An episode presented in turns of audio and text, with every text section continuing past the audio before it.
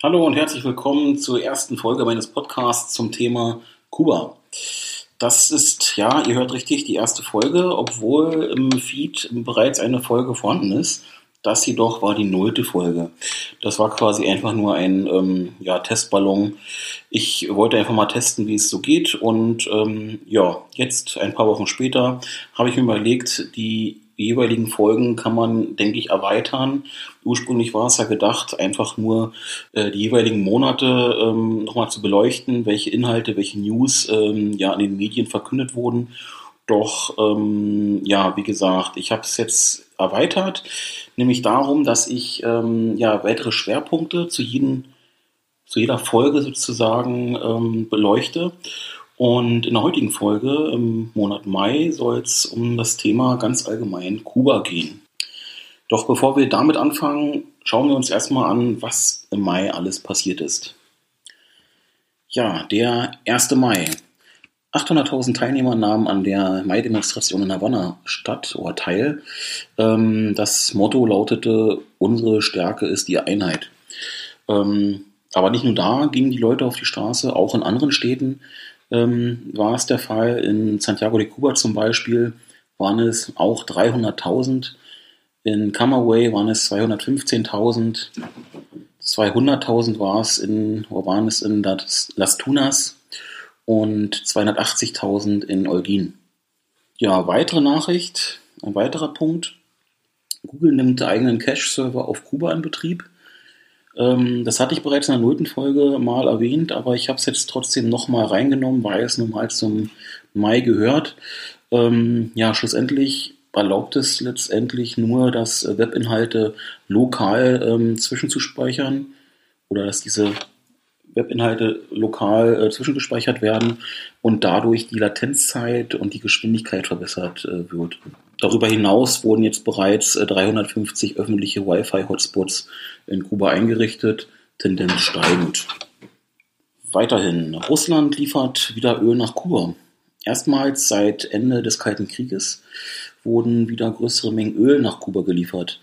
Die erste Lieferung beläuft sich auf 249.000 Barrel Öl und Dieselkraftstoff.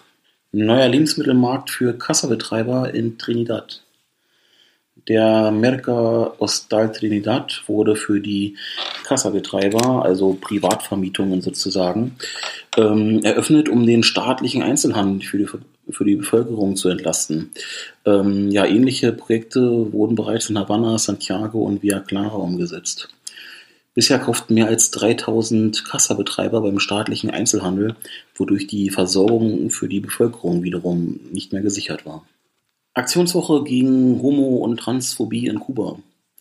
Die zehnte Aktionswoche gegen Homo- und Transphobie fand in Havanna statt.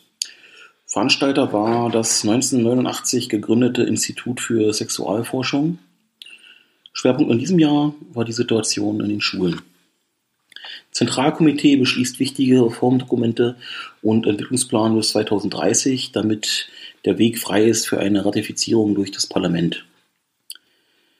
Die Dokumente beinhalten die weiterhin gemischte Wirtschaft, die Entwicklung der Sozialsysteme und das Landwirtschaft und der Landwirtschaft sowie die Energiewende zur erneuerbaren Energie, die Dezentralisierung des politischen Systems sowie die Stärkung von Transparenz in den Medien. Neue Sammeltaxis ähm, ja, neue Taxi, ähm, die sich Taxi Roteros nennen, sollen die äh, Transportsituation in Havanna verbessern. Das sorgt natürlich auch für die ja, für Konkurrenz bei den privaten Dienstleistern, denn ähm, die Taxis fahren entlang der Buslinie und kosten je zwischen halt 5 Peso, also normale kubanische Peso. Deutsche Sparkassen äh, schulen ihre kubanischen Kollegen. Denn ja, die Deutsche Sparkassenstiftung beteiligt sich derzeit an, einer, an einem Projekt ähm, zur Förderung von Kleinkrediten auf Kuba. Neben Planspielen und Schulungen äh, geht es dabei auch um den Austausch der ja, Erfahrungen, welche ostdeutsche Sparkassen im Zuge der deutschen Wiedervereinigung gemacht haben.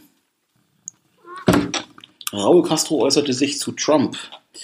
Der US-Präsident äußerte sich mit den Worten grausamer Despotismus kann die Flamme der Freiheit in den Herzen der Kubaner nicht auslöschen und ungerechte Verfolgung kann ihre Träume nicht ändern, ihre Kinder frei von Unterdrückung zu sehen. Das äh, kubanische Volk verdient eine Regierung, die demokratische Werte sowie wirtschaftliche, religiöse und Menschenrechte respektiert. Und meine Regierung ist entschlossen, diese Vision zu gestalten. Castro antwortete in einer Sendung im kubanischen Fernseher, er bezeichnete Trumps Äußerung als imperiale Geißelung. Sogar die US-Regierung sei sich bewusst, wie widersprüchlich und ungeschickt die Aussage des zum Präsidenten gewählten Millionärmagnaten ähm, sowohl in Fragen der Außen- und Innenpolitik sind. Die Großbotschaft und ihre Aussage über politische und ökonomische Freiheiten auf dem Inselstaat seien lächerlich und Trump sei ein schlecht beratener Präsident.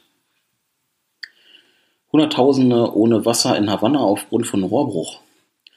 Betroffen sind die Stadtteile Vieja, Centro Havana, Plaza, Cerro und 10 de Octubre. Die kubanischen Medien berichten, es sei der schwerste Zwischenfall der letzten 20 Jahre. Insgesamt sind mehr als 850.000 Menschen von der Havarie betroffen. Nochmal Trump.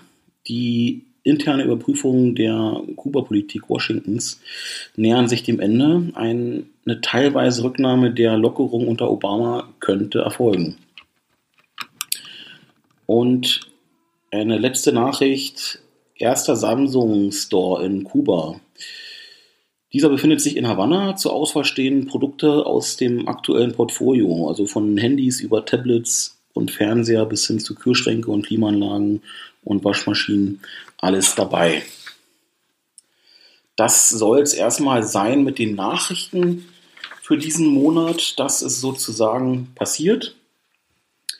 Jetzt ähm, schauen wir uns an, wie äh, ähm, ja, Kuba aufgebaut ist, beziehungsweise äh, ein paar Eckdaten zum Thema Kuba ganz allgemein. Ähm, ja, der Schwerpunkt also Kuba. Ein Inselstaat in der Karibik. Die Hauptstadt ist Havanna. Kuba hat ca. 11 Millionen Einwohner auf ca. 109.000 Quadratkilometer. Die Amtssprache ist Spanisch. Es gibt ein Zwei-Währungssystem, soll heißen, es gibt den kubanischen Peso, kurz KUP, und den konvertiblen Peso, kurz KUK. Der Präsident und Regierungschef ist Raúl Castro seit dem 24. Februar 2008. Die Staatsform ist eine sozialistische Republik bzw. ein bürokratisch-autoritärer Staat gemäß der marxistisch-leninistischen Ideologie. Es gibt 15 Provinzen sowie eine Sonder, also ein Sonderverwaltungsgebiet. Die Provinzen sind Pinal del Rio, Artemisa, La Habana, Mayabé, Matanzas, Cienfuegos, Villa Clara, Santi Espíritu, Ciego de Ávila, Camagüey, Las Tunas, Granma, Holguín, Santiago de Cuba, Guantánamo und das Sonderverwaltungsgebiet ist Isla de la Juventud. Höchster Berg ist der Pico Turquino mit 1974 Meter in der Gebirgsregion Sierra Maestra. Hier befand sich das Lager der Rebellenarmee im Guerillakampf gegen ähm, das Batista-Regime unter der Führung von Fidel Castro.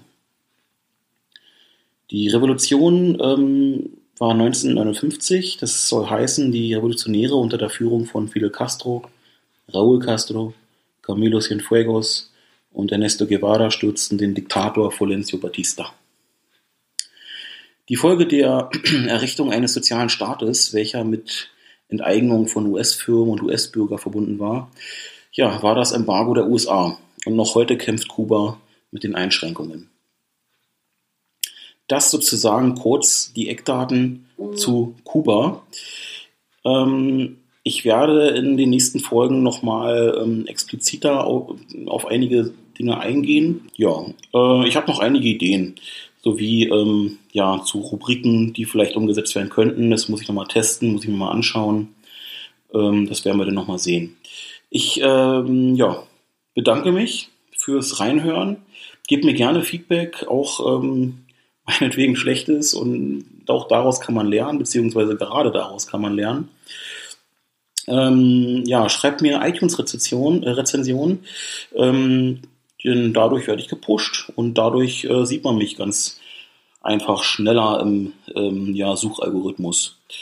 Ähm, ja, dann Dankeschön und bis zum nächsten Mal. Kurzer Nachtrag. Wer sich gewundert hat, was das für ein Lärm im Hintergrund war. Nun, ich habe zwei Katzen und die jagen sich ganz gern.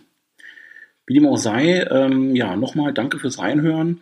Denkt an die Rezension. Ich würde mich sehr darüber freuen. Ähm, schreibt mir eine E-Mail an info at ilovekuba.de. Besucht doch meine Internetseite ilovekuba.de beziehungsweise auch meine Instagram-Seite.